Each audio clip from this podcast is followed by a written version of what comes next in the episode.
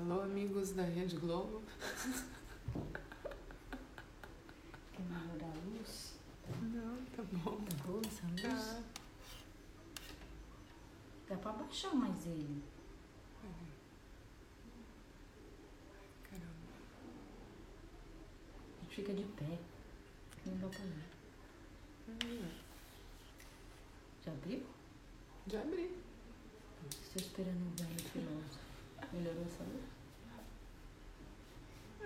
Sim.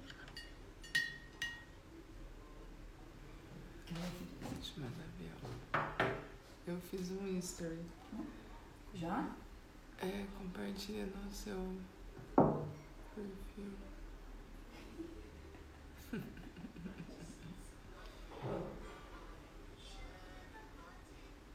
Ai, já foi? Eu já compartilhei com você.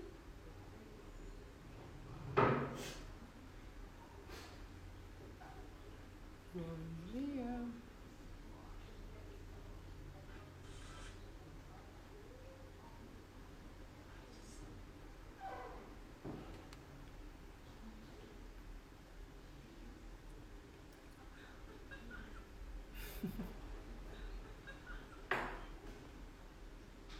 Ai, caraca, eu entrei. Bom dia, Lu! Dia! Dia. Dia. Acho que aqui? Dia, Luana! Dia!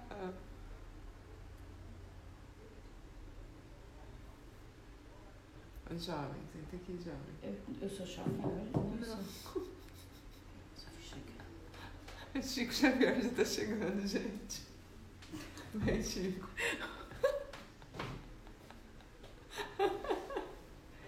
Café jovem. Quer ser o cafezinho jovem? Embaçou o óculos do Chico Xavier. Eu não leio o que tá escrito. Peraí. Deixa eu prender aqui. A gente tá se ajeitando aqui, gente.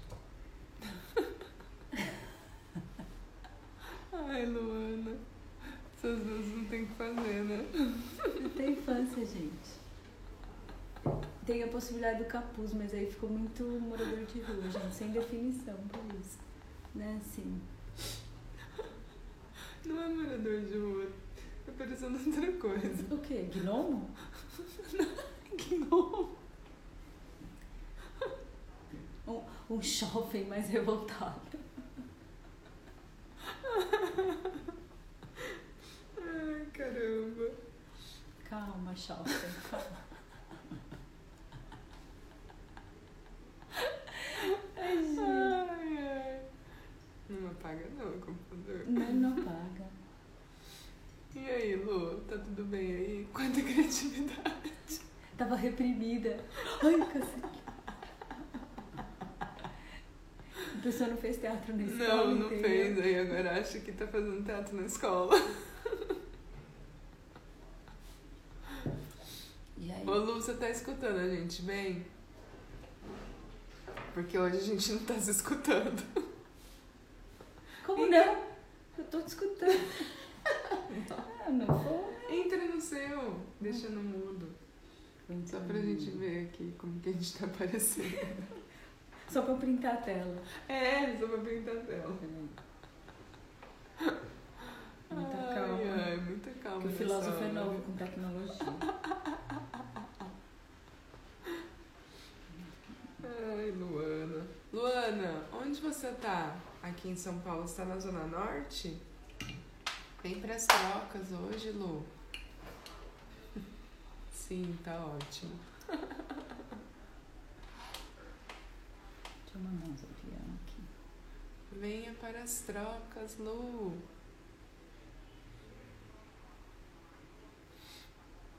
Viu? Ah, você já entrou. Cris! Dia, Cris! Dia, Cris. Tô com o meu amigo Chico Xavier hoje. Dia, Jorginho! Gente, quem respondeu que a gente não ia dormir errou. Imagina, o filósofo ia virar à noite. Eu tenho que estar preparado. De- desde as 5 da manhã aqui em meditação, em processo de reflexão para responder as perguntas desse penteiro. Não tem nada pra E fazer. o jovem foi dormir só de raiva.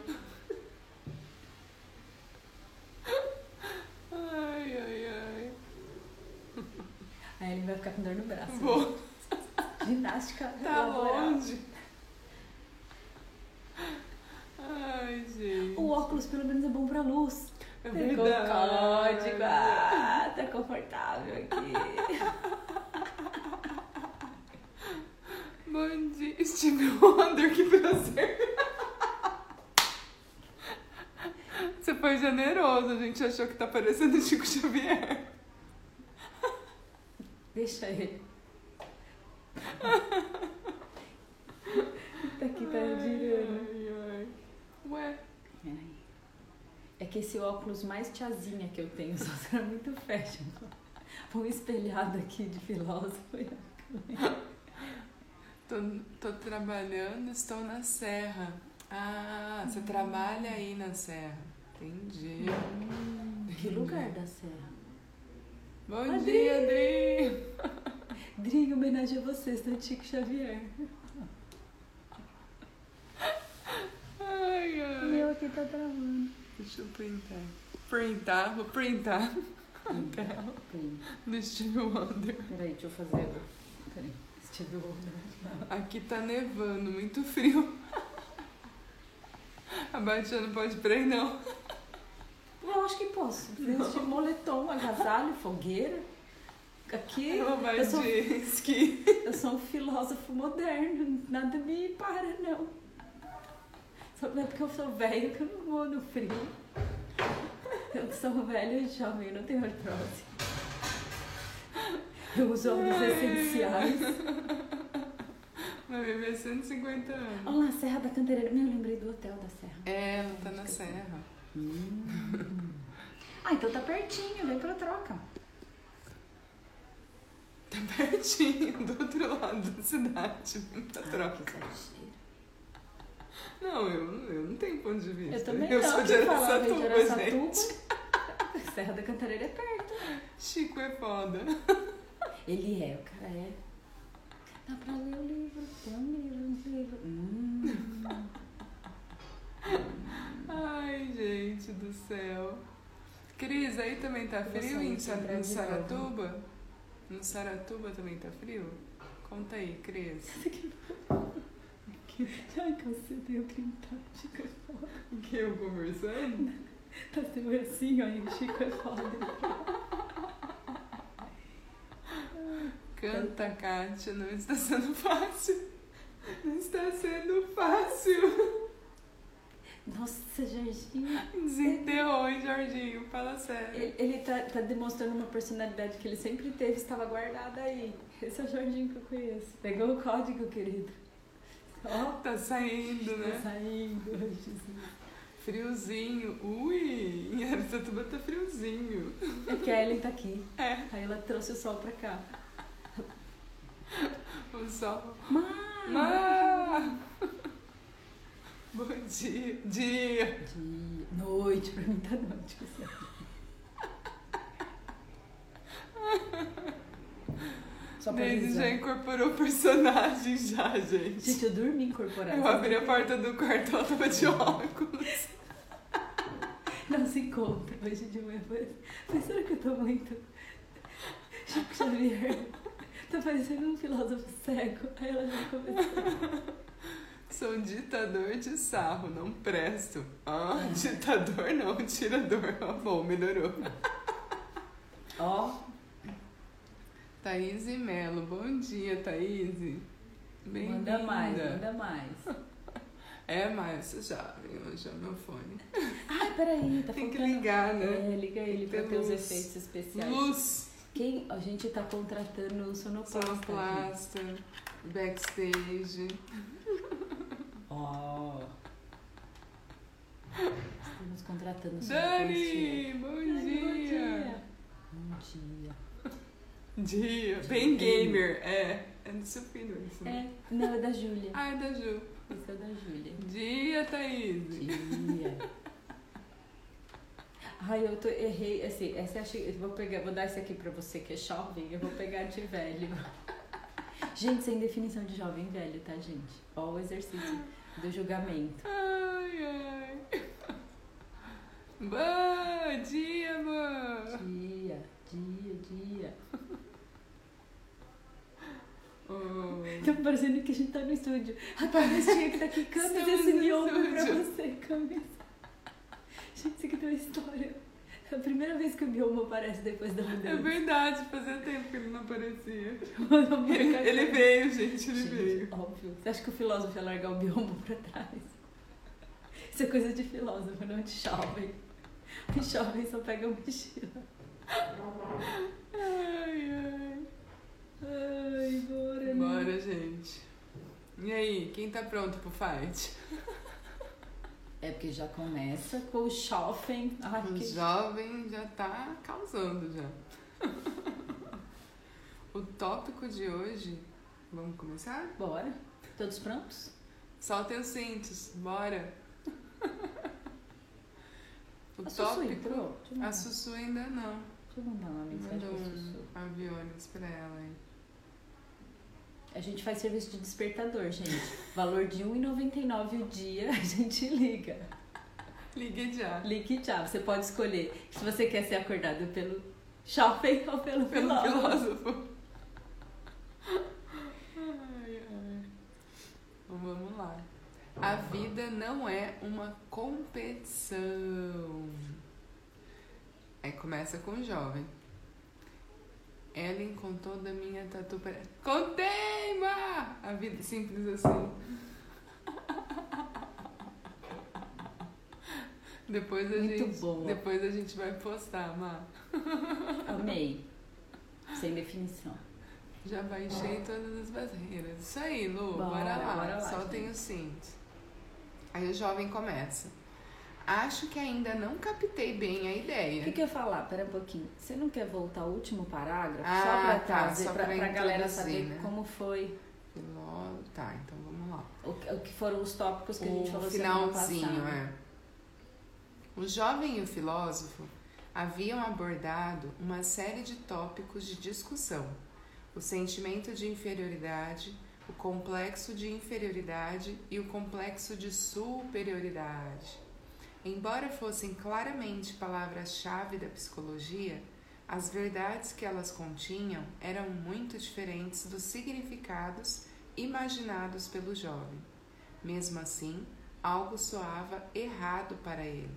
De tudo isso que ele falou, o que está sendo difícil de aceitar? Dia, Su! Dia, Su. Deve ser a parte introdutória, a premissa que está me deixando em dúvida. O jovem calmamente abriu a boca para falar. Jovem, vai lá, jovem. A vida não é uma competição. Acho que ainda não captei bem a ideia. Sem problema. Pergunte o que quiser. Adler reconhece que a busca da superioridade, a tentativa de ser uma pessoa superior, é um desejo universal, certo? Por outro lado, faz um alerta para sentimentos excessivos de inferioridade e superioridade. Seria fácil entender se ele cortasse a parte da busca da superioridade. Minha pergunta é: afinal, o que devemos fazer? Reflita sobre essa questão nos seguintes termos. Quando nos referimos à busca da superioridade, costumamos pensar nela como o desejo de ser superior a outras pessoas, com o desejo de subir mais alto, mesmo que isso signifique pisar na cabeça dos outros. É como subir uma escada e ir empurrando as pessoas para fora do caminho a fim de chegar ao topo. Claro que Adler não defende esse comportamento. Pelo contrário, ele diz que no mesmo campo de jogo, algumas pessoas vão adiante e outras seguem atrás, como se aproveitasse o caminho trilhado.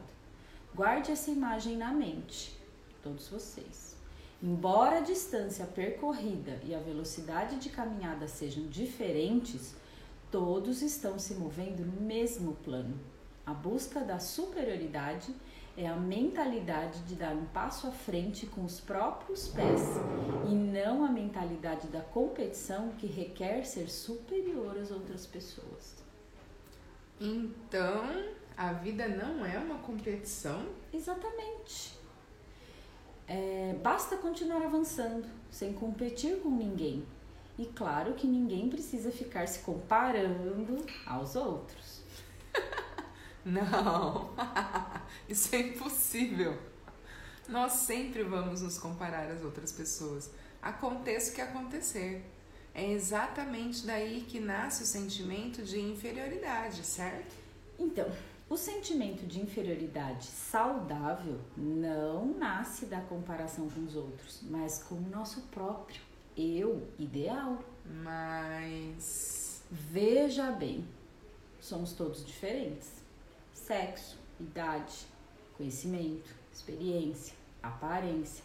Não existem duas pessoas iguais. Devemos ver com os bons olhos o fato de que os outros são diferentes de nós e que não somos idênticos, mas somos iguais. Não somos idênticos, mas somos iguais? Exato!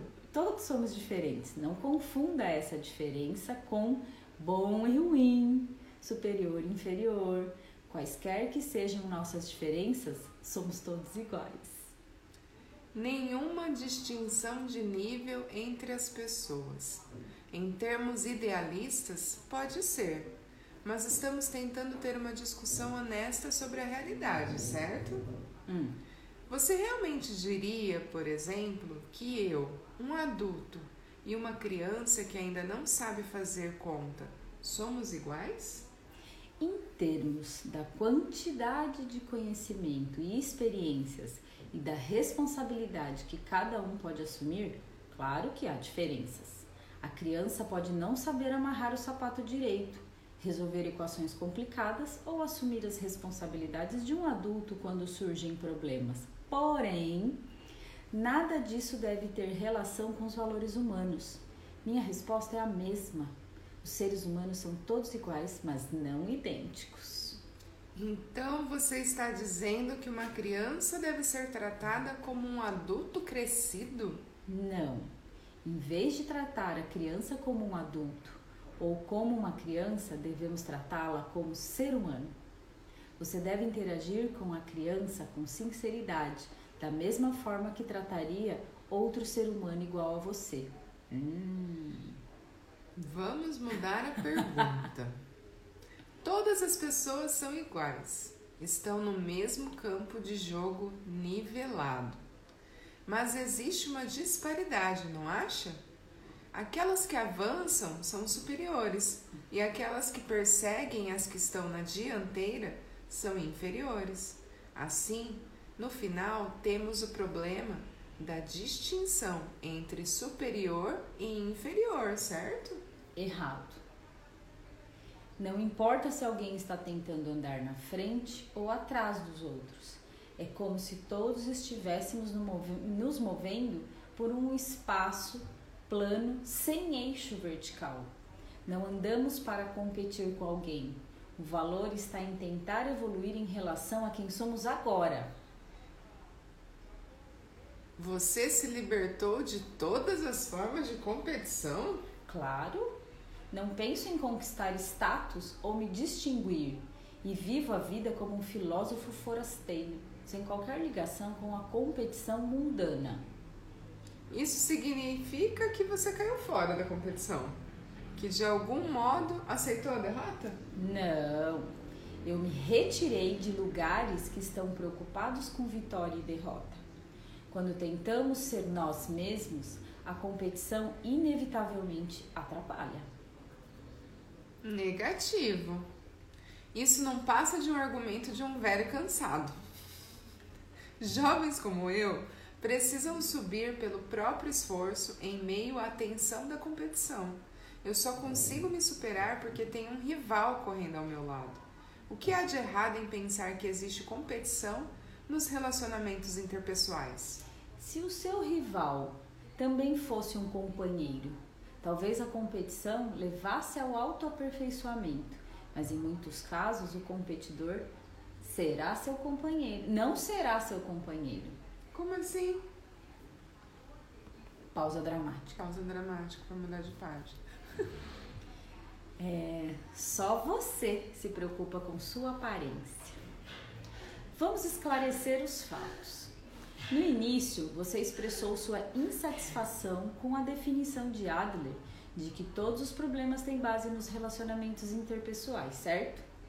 Foi esse o fundamento para a nossa discussão sobre os sentimentos de inferioridade. Certo. O tema dos sentimentos de inferioridade foi bastante intenso e eu estava a ponto de deixá-lo de lado. Por que você tocou nesse assunto? Porque ele está ligado ao tema da competição. É... Lembre-se disso. Se existe competição, no núcleo dos relacionamentos interpessoais, o indivíduo não conseguirá escapar dos problemas de relacionamento ou de infortúnios. Por que não? Porque ao final da competição existem vencedores e perdedores. Não existe problema algum em haver vencedores e perdedores. Pense bem. Se você, e se fosse você quem tivesse a consciência de estar competindo com pessoas à sua volta? Nas suas relações, você será obrigado a ter consciência da sua própria vitória ou derrota. O senhor A ingressou, o senhor A ingressou naquela universidade famosa. O senhor B conseguiu emprego naquela grande empresa. E o senhor C está namorando uma mulher linda. Você vai se comparar com eles e pensar: isto é tudo que eu consegui. Ah, entendi. Mas seu exemplo é bem específico. Quando alguém está consciente da competição e de que vai ganhar ou perder, é inevitável que surjam sentimentos de inferioridade, porque a pessoa está se comparando e pensando: eu derrotei aquela pessoa ou perdi para aquela pessoa. O complexo de inferioridade e o complexo de superioridade são extensões disso. Nesse ponto, que tipo de pessoa você acha que o outro representa para você? Não sei, um rival, suponho. Não, não é um mero rival. Antes mesmo de perceber, você começa a ver cada pessoa, todos os seres humanos do mundo, como seus inimigos. Meus inimigos? É normal começar a pensar que as pessoas estão sempre encarando você com desprezo e tratando com desdém, que todos são inimigos, que nunca devem ser subestimados e estão só esperando a oportunidade de atacar sem mais nem menos. Em suma, que o mundo é um lugar aterrorizante. Inimigos que nunca devem ser subestimados. É com eles que estou competindo? É isso que a competição tem de aterrorizante. Mesmo que você não seja um perdedor, mesmo que esteja sempre vencendo, se você se colocou em competição, jamais terá um momento de paz. Você não quer ser um perdedor e para isso precisa se manter sempre vencendo. Você não pode confiar nos outros. A razão pela qual tantas pessoas não se sentem felizes de verdade, mesmo quando alcançam sucesso aos olhos da sociedade, é que estão vivendo em competição. Para elas, o mundo é um lugar perigoso, repleto de inimigos. Pode ser, mas. Mas será que as pessoas olham tanto assim para você? Estão mesmo de olho em você o tempo todo, aguardando o momento perfeito para atacar? Parece improvável. Um jovem amigo meu, assim como você, quando adolescente, costumava passar um tempão diante do espelho arrumando o cabelo. Certa vez, quando fazia isso, sua avó disse: Só você se preocupa com sua aparência. Ele disse que depois de ouvir isso ficou bem mais fácil encarar a vida. Isso é uma indireta para mim, não é? Se a carapuça serviu, como diz a avó, né? Bem, talvez eu veja as pessoas à minha volta como inimigas. Vivo com medo de ser atacado, de ver as flechas voando na minha direção a qualquer momento. Sempre acho que estou sendo observado pelos outros, que estou sujeito a um julgamento rigoroso e vou ser atacado. E deve ser uma reação consciente, como a do adolescente obcecado com o espelho. As pessoas não estão prestando atenção em mim. Mesmo que eu saísse rastejando pela rua, elas nem perceberiam. Mas não sei. Você está dizendo que eu escolhi ter este sentimento de inferioridade Que ele é algum tipo de meta? Isso não faz o menor sentido para mim. E por que não? Tenho um irmão três anos mais velho do que eu. Ele é o típico irmão mais velho. Sempre obedece aos pais, vai bem nos estudos e nos esportes, é um exemplo de empenho. E desde pequeno eu sempre fui comparado a ele. Acontece que meu irmão é mais velho e sempre teve mais conhecimentos que eu. Por isso, claro, que eu nunca consegui superá-lo em nada. Só que nossos pais não estavam nem aí para esse detalhe e nunca me deram o devido reconhecimento. Não importava o que eu fizesse, eles me tratavam como criança, me repreendiam sempre que podiam e viviam me mandando calar a boca. Aprendi a guardar o que sinto para mim mesmo. Passei a vida totalmente mergulhada em sentimentos de inferioridade. Por isso, foi mais do que natural achar que estava competindo com meu irmão. Entendo, entendo. Às vezes eu penso assim: sou como uma planta que cresceu sem receber sol suficiente. Por isso, é natural que eu tenha um forte sentimento de inferioridade. Duvido muito que alguém seja capaz de crescer direito nessas condições. Entendo, entendo. Realmente entendo como você se sente. Mas agora vamos examinar a competição, levando em conta seu relacionamento com seu irmão. Se você não visse o relacionamento com seu irmão e com outra pessoa de forma competitiva, como enxergaria essas pessoas? Bem, meu irmão é meu irmão. E acho que as outras pessoas são outra história. Hum, não. Essas pessoas, essas outras pessoas deveriam se tornar suas companheiras com um viés mais positivo. Companheiras? Você disse que não consegue comemorar a felicidade alheia do fundo do coração, certo? Você pensa nos relacionamentos interpessoais como uma competição. Percebe a felicidade das outras pessoas como uma derrota sua e por isso não consegue comemorar. Porém, depois que a pessoa se liberta do esquema de competição, a necessidade de triunfar sobre alguém desaparece. Quando isso acontece, a pessoa também se liberta daquele medo que diz: talvez eu perca. Com isso, torna-se capaz de comemorar a felicidade alheia do fundo do coração. Ela também pode se tornar capaz de contribuir ativamente para a felicidade do outro. O companheiro é aquele que está sempre disposto a ajudar o outro em momentos de necessidade. Hum. Agora chegamos à parte importante. Quando você consegue sentir de verdade que as pessoas são suas companheiras, sua maneira de ver o mundo muda por completo. Você deixa de achá-la um lugar perigoso e para de sofrer com dúvidas desnecessárias o mundo começa a parecer um lugar seguro e agradável e seus problemas de relacionamento diminuem bastante. Que pessoa feliz você é! Mas sabe, isso tudo lembra um girassol. É o mesmo raciocínio do girassol, que é bem irrigado e recebe sol diariamente. O problema é que uma planta que cresce na sombra não se desenvolve tão bem. Você está retornando à etiologia, à atribuição de causas outra vez. Sim, com certeza. Aqui. É, não, só quero ver um negócio aqui. Que lá vem história, gente. Mas mimimi esse shopping. Criado por pais rigorosos, desde criança, o jovem tinha sido oprimido e comparado com o irmão mais velho. Suas opiniões nunca eram ouvidas e de vez em quando ele era alvo de comentários agressivos, como de que era um péssimo irmão caçula. Incapaz de fazer amigos até na escola, o jovem passava o recreio na biblioteca, que se tornou seu único local de refúgio. Levou os primeiros anos de vida assim, como um verdadeiro refém da etiologia. Se não tivesse sido criado por aqueles pais, se não tivesse aquele irmão mais velho e se não tivesse estudado naquela escola, poderia ter tido uma vida mais promissora. O jovem vinha tentando conversar com toda calma, mas nesse momento Seus muitos anos de sentimentos contidos explodiram! Vem pro abraço, shopping, vem pro abraço. Vem pro abraço, shopping. Seus pais não têm nada a ver com isso. Eles fizeram o melhor que eles puderam, com o que eles tinham.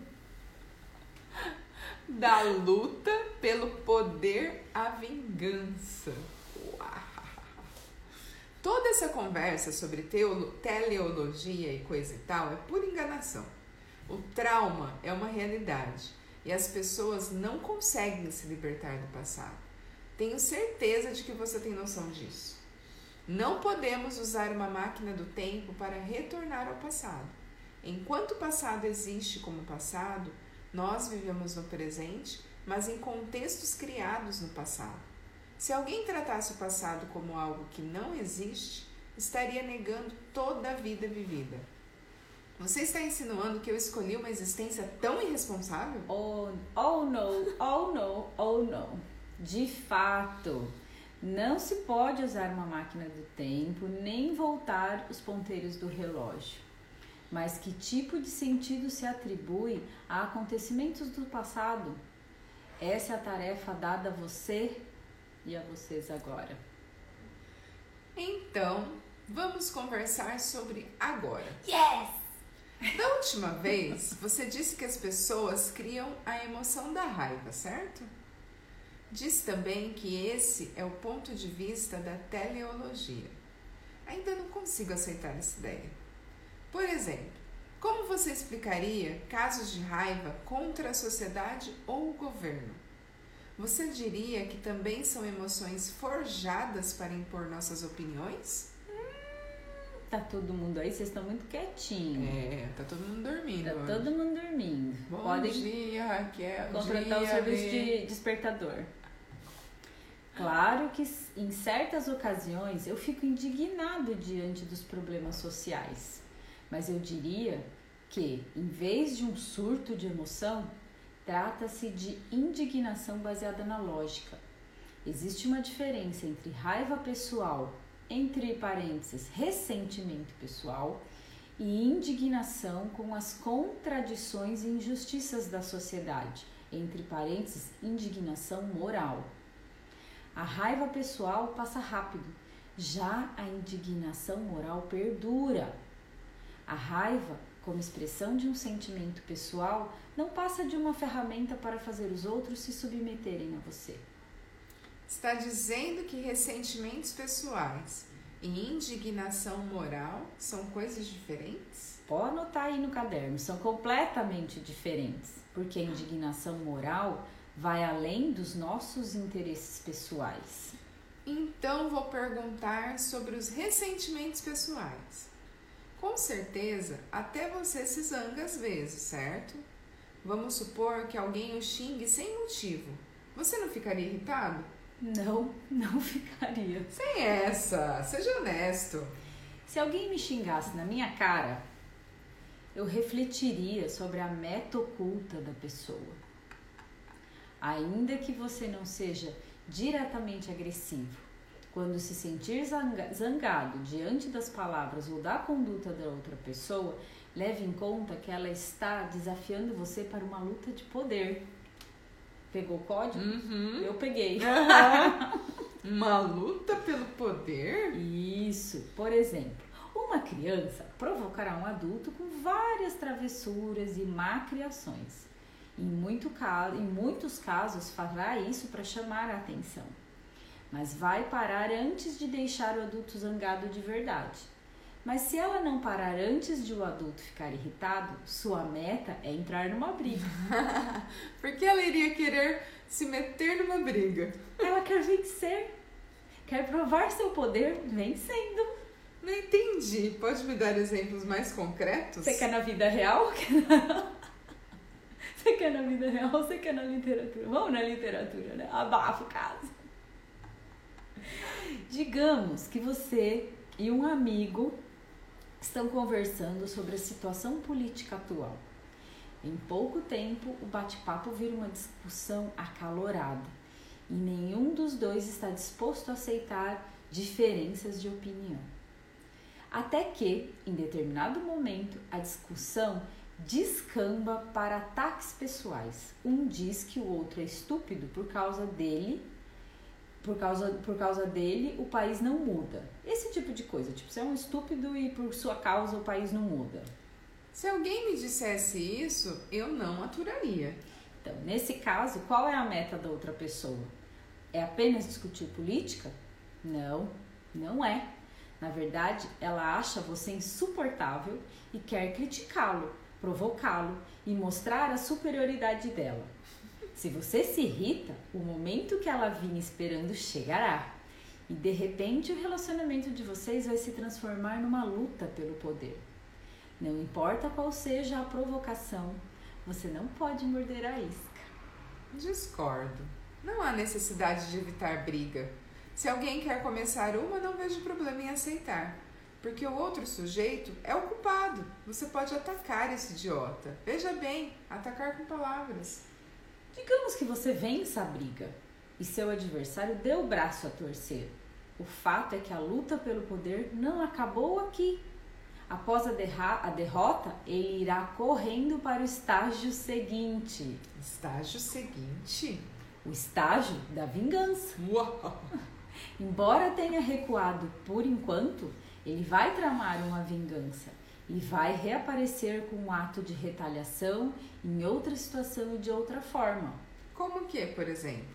A criança oprimida pelos pais, oh meu Deus, recorrerá à delinquência, deixará de ir à escola, cortará os pulsos ou se envolverá em outros atos de autoflagelação na etiologia freudiana, isso é considerado simples causa e efeito. Os pais a criaram assim, por isso ela cresceu para ser desse jeito. É como observar que uma planta não foi regada e por isso murchou. É uma interpretação fácil de entender, mas a teleologia adleriana não faz vista grossa para a meta que a criança está ocultando, se vingar dos pais. Se ela se torna delinquente, deixa de ir à escola, corta os pulsos ou algo assim, os pais ficam transtornados. Entram em pânico e começam a morrer de preocupação com ela. Sabendo que isso vai acontecer, a criança começará a apresentar os comportamentos problemáticos. Tudo isso para atingir a meta atual, se vingar dos pais. Não porque está motivada por causas passadas, entre parênteses, ambiente familiar. Ela apresenta comportamentos problemáticos para contrariar os pais? Isto mesmo. Muitas pessoas devem ficar per, per, perplexas ao ver um filho cortar os pulsos e pensam: por que ele faria uma coisa dessa? Mas imagine como as pessoas próximas, mas imagine como as pessoas próximas da criança, os pais, por exemplo, se sentirão sabendo que o filho tentou cortar, cortar os pulsos. Se você refletir sobre isso, fica clara a meta por trás do comportamento.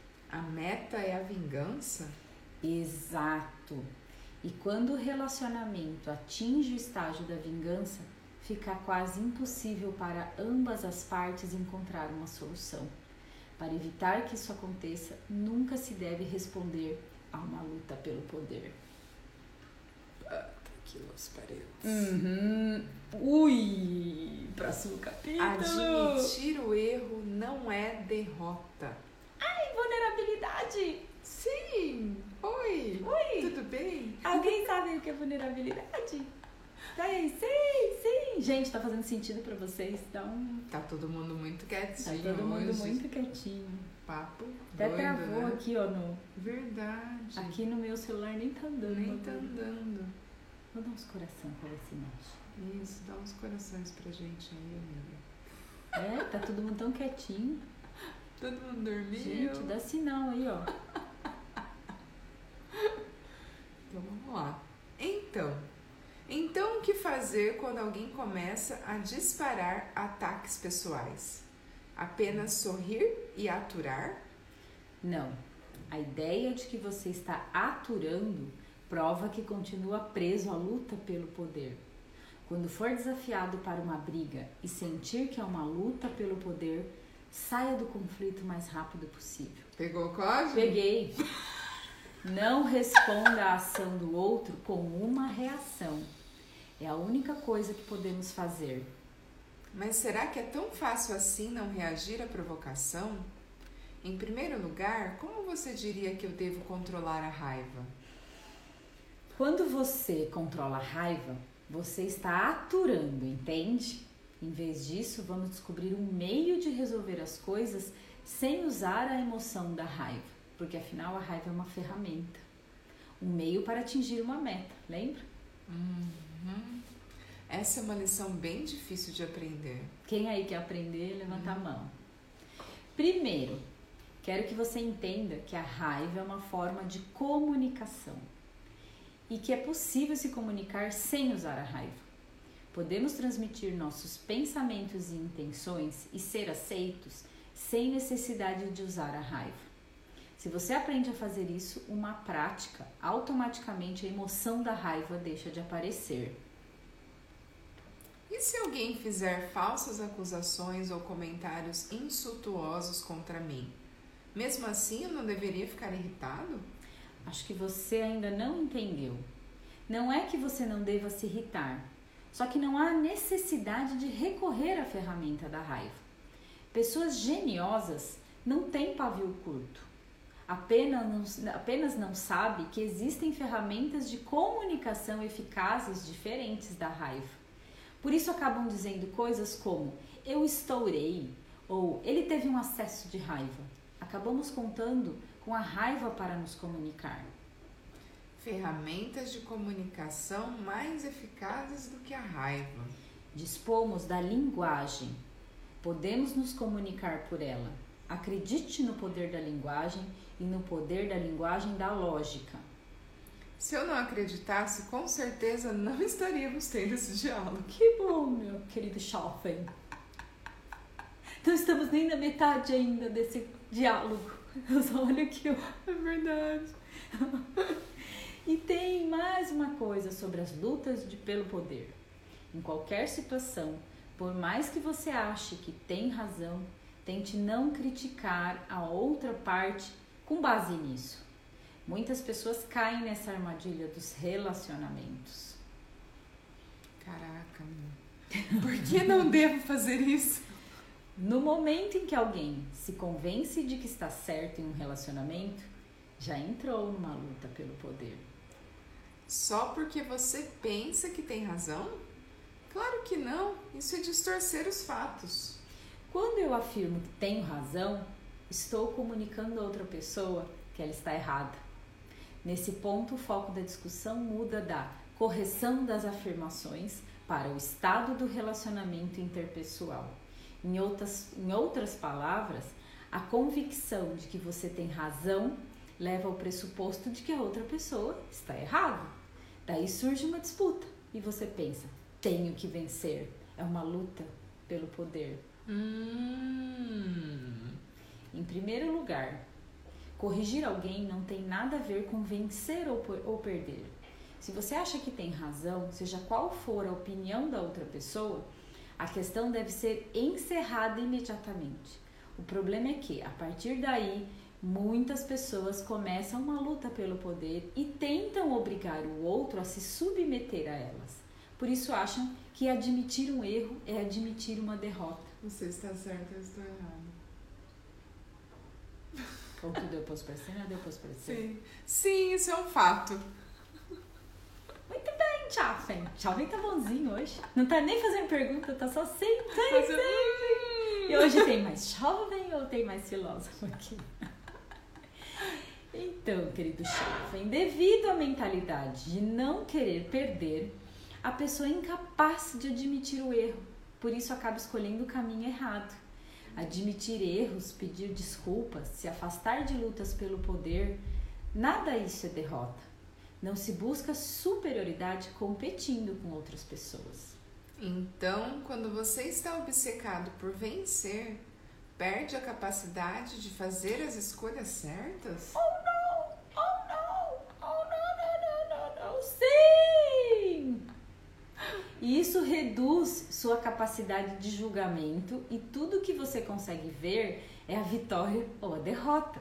Aí pega o caminho errado. Para começar a corrigir nossos erros e mudar de verdade, é preciso parar de pensar que tudo é competição, uma questão de vencer ou perder.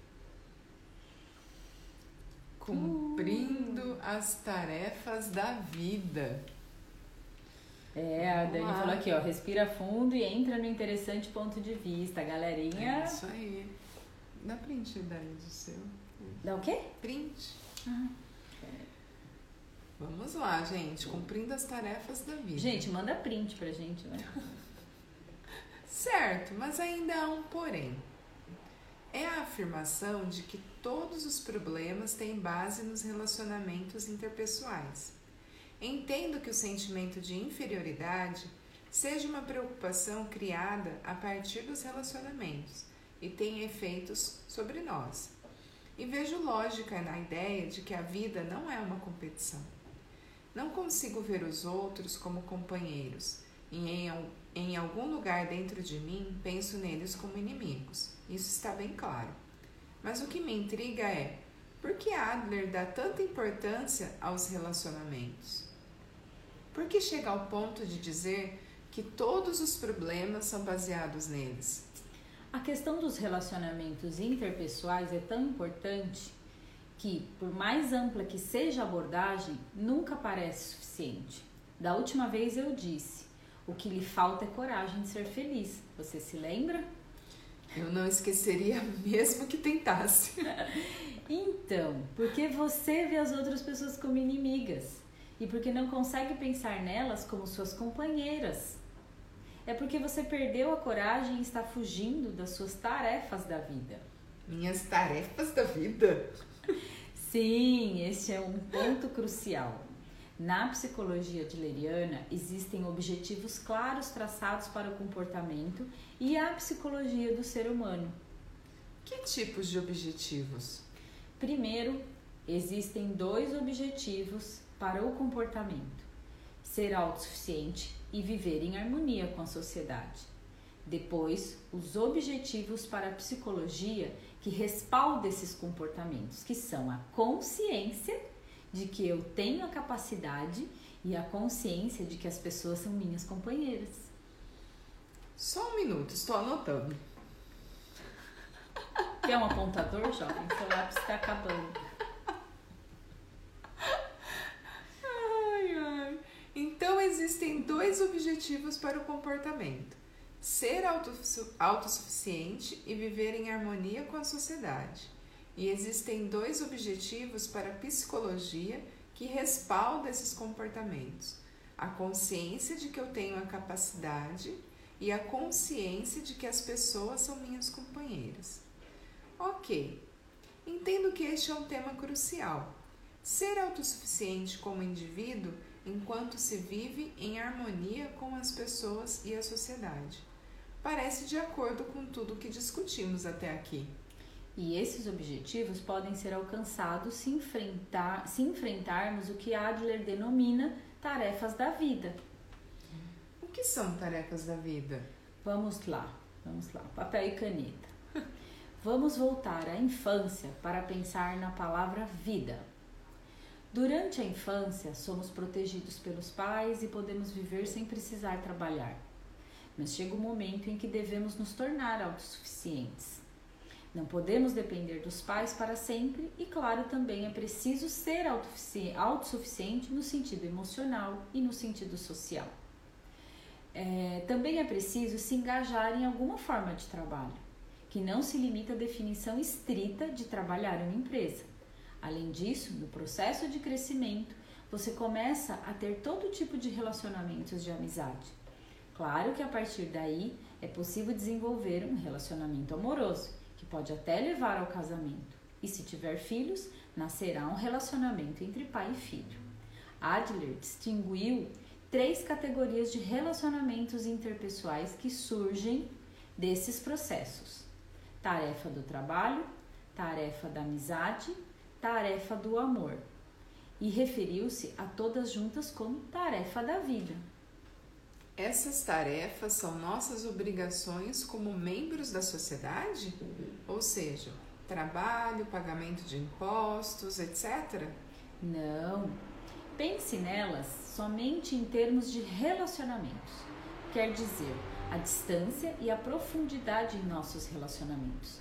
Adler às vezes usa a expressão três laços sociais para enfatizar esse ponto. A distância e profundidade de nossos relacionamentos interpessoais? Isso. As tarefas da vida são os relacionamentos interpessoais que um indivíduo é obrigado a enfrentar ao tentar viver como um ser social. São realmente tarefas, pois não existe alternativa se não enfrentá-las. Pode ser mais específico? Beleza. Primeiro vejamos a tarefa do trabalho. Não existe trabalho, qualquer que seja, que possa ser realizado sem a ajuda de alguém. Interessante ponto de vista. Por exemplo, geralmente. Baixa barreiras, é, filósofo. Por exemplo, geralmente estou aqui no meu gabinete escrevendo manuscritos para um livro. Escrever é um trabalho completamente autônomo que não posso pedir que alguém faça por mim.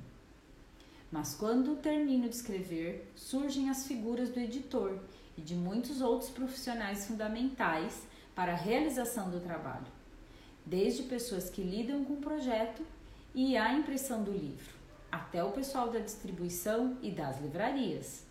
Um trabalho que possa ser realizado sem a cooperação de outras pessoas é, em princípio, impossível.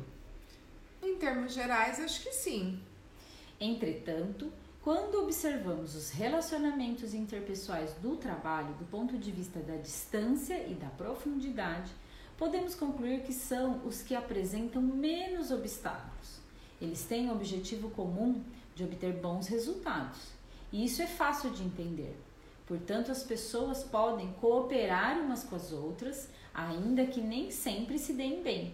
Até certo ponto, elas não têm alternativa quando um relacionamento se forma com base no trabalho, volta a ser um relacionamento com um estranho quando o horário do expediente acaba ou a pessoa muda de emprego. Sim, é verdade. E se e as pessoas que fracassam nesse estágio dos relacionamentos são jovens que nem estudam e nem trabalham, ou pessoas que vivem confinadas em casa e não saem por nada. Ah, espera aí. Você está dizendo que elas não procuram trabalhar porque querem evitar os relacionamentos interpessoais associados ao trabalho e não porque simplesmente não querem trabalhar ou se recusam a realizar trabalhos braçais? Deixando de lado a questão das pessoas estarem ou não conscientes disso, os relacionamentos interpessoais estão no núcleo das relações de trabalho. Por exemplo, um homem envia seu currículo para todas as vagas que encontra e até, e até é entrevistado, mas recebe não atrás de não. Isso fere seu orgulho. Ele começa a refletir sobre qual o sentido de trabalhar se precisa passar por essas situações. Outro homem comete um erro grave no trabalho. A empresa vai perder uma fortuna por causa dele. Desesperado, como se tivesse mergulhado na escuridão, ele não consegue se imaginar indo para o trabalho no dia seguinte. Nenhum desses exemplos se refere ao trabalho em si se tornando desagradável. O desagradável é ser criticado ou repreendido nas relações de trabalho, ser rotulado como inábil, incompetente ou incapaz, de ter dignidade ferida, em outras palavras, tudo é uma questão de relacionamento interpessoal. Hum. Hum. Caraca, hum. gente. Tudo bem aí? Segundo. Respira, filósofo. É, filósofo tá, não vai nem tirar, eu vou ficar o dia inteiro de óculos escuro. Pegaram aí, galera? A gente vai mais um cordão vermelho e correntes rígidas, Pai hum. eterno. Oh my Gary. oh não, oh. Ele quer deixar para depois, ó. Vou deixar minhas objeções para depois. Agora pode falar um pouco sobre a tarefa da amizade? Aí, galera, quem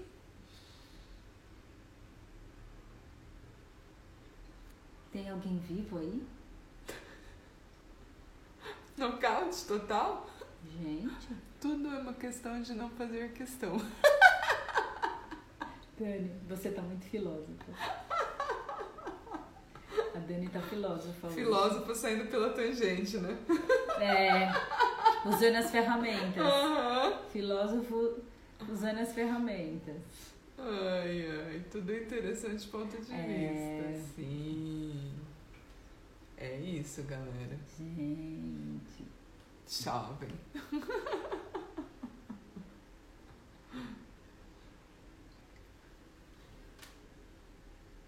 Vai, filósofo. Vai, vocês vão seguir? Bora seguir? Só mais esse. Mas você leu aqui? Ah, tá. Li.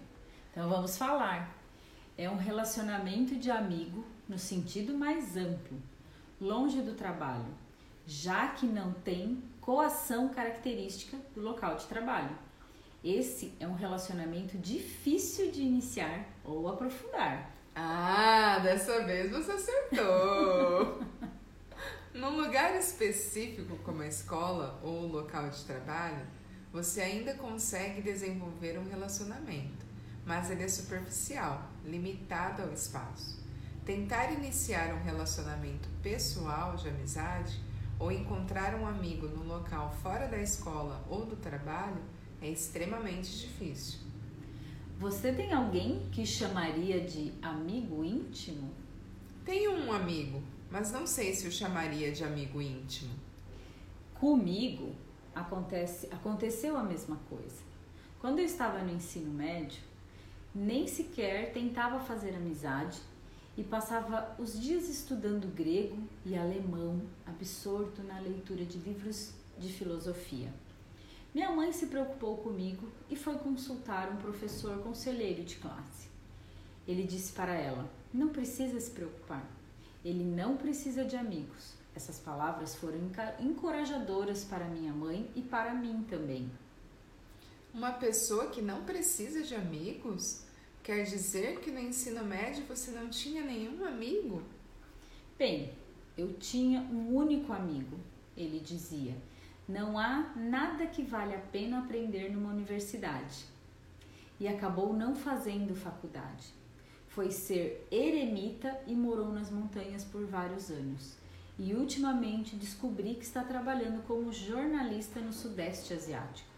Não o vejo há décadas, mas tenho a impressão de que se nos reencontrássemos, poderíamos nos relacionar como naquele tempo. Um monte de gente achava que quanto mais amigos você tem, melhor. Mas tenho minhas dúvidas. Não existe valor algum no número de amigos ou de conhecidos que você tem. E este é um tema ligado à tarefa do amor. Mas deveríamos estar pensando na distância e na profundidade do relacionamento. Será que eu sou capaz de fazer amigos íntimos? Claro que é. Se você mudar, as pessoas à sua volta mudarão também. Não terão alternativa. A psicologia de Leriana é uma psicologia para mudar a si mesmo, não para mudar os outros. Uma vez que esperar que os outros mudem ou que a situação mude, você mesmo dá o primeiro passo. Hum. O fato é que foi assim que você veio me visitar e encontrei em você um jovem amigo. Sou seu amigo? Sim! Ai, que emoção! Nossas conversas não são um aconselhamento e não temos um relacionamento de trabalho. Para mim, você é um amigo insubstituível, não acha? Eu sou seu amigo insubstituível! Não, não vou pensar sobre isso agora. Vamos continuar conversando. E a última tarefa, a do amor. Jovens ansiosos. Imagine que essa tarefa é dividida em dois estágios.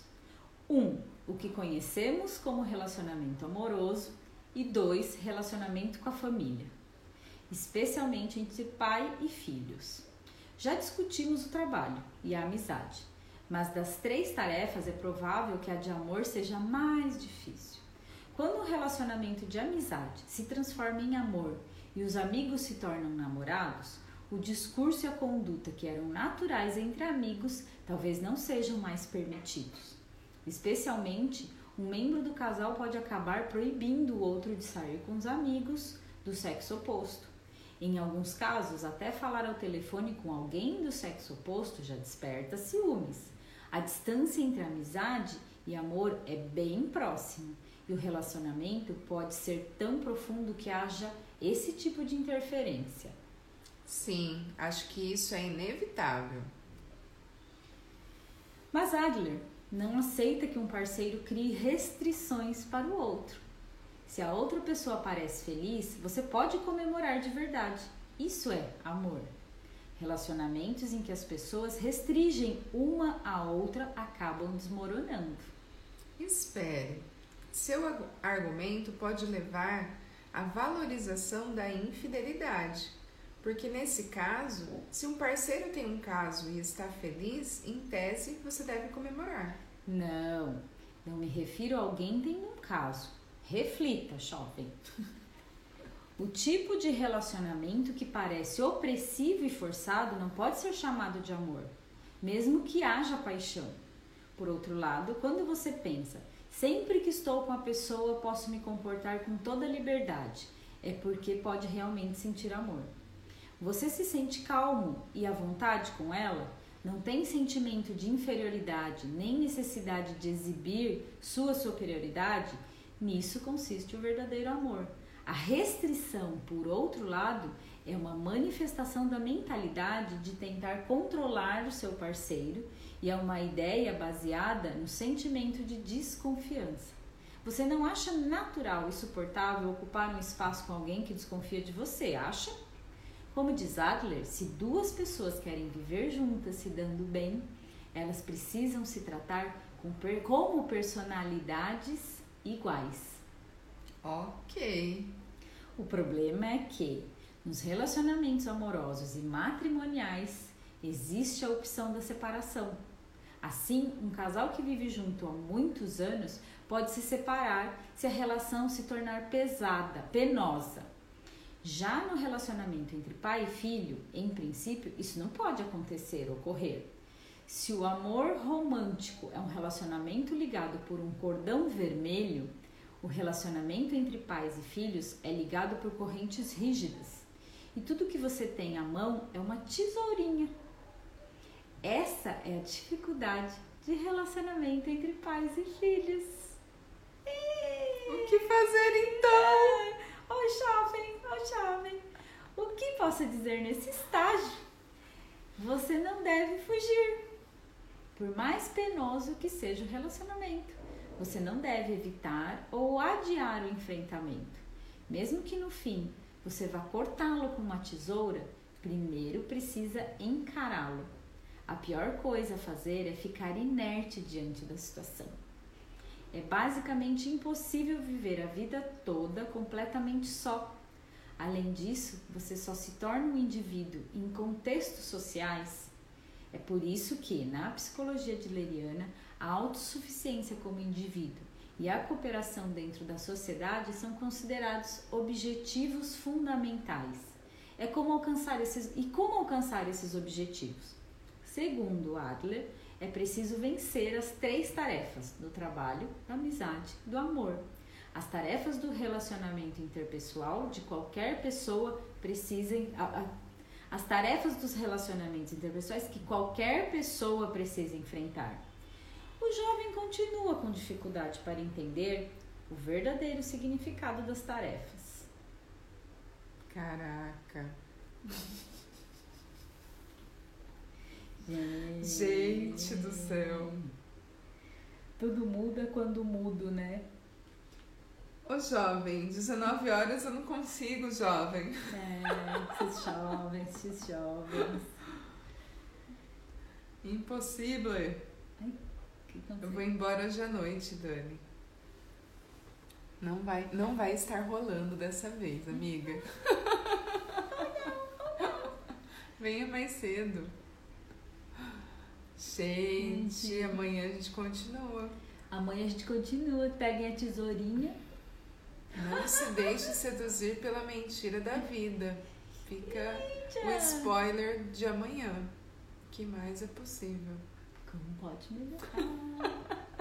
Como pode melhorar? Lembrei da tia Como Steve Wonder. pode melhorar? Como pode melhorar? Gente, Caraca. gente. Ó, hoje à tarde a gente vai é, estar lá na Imperatriz Convite.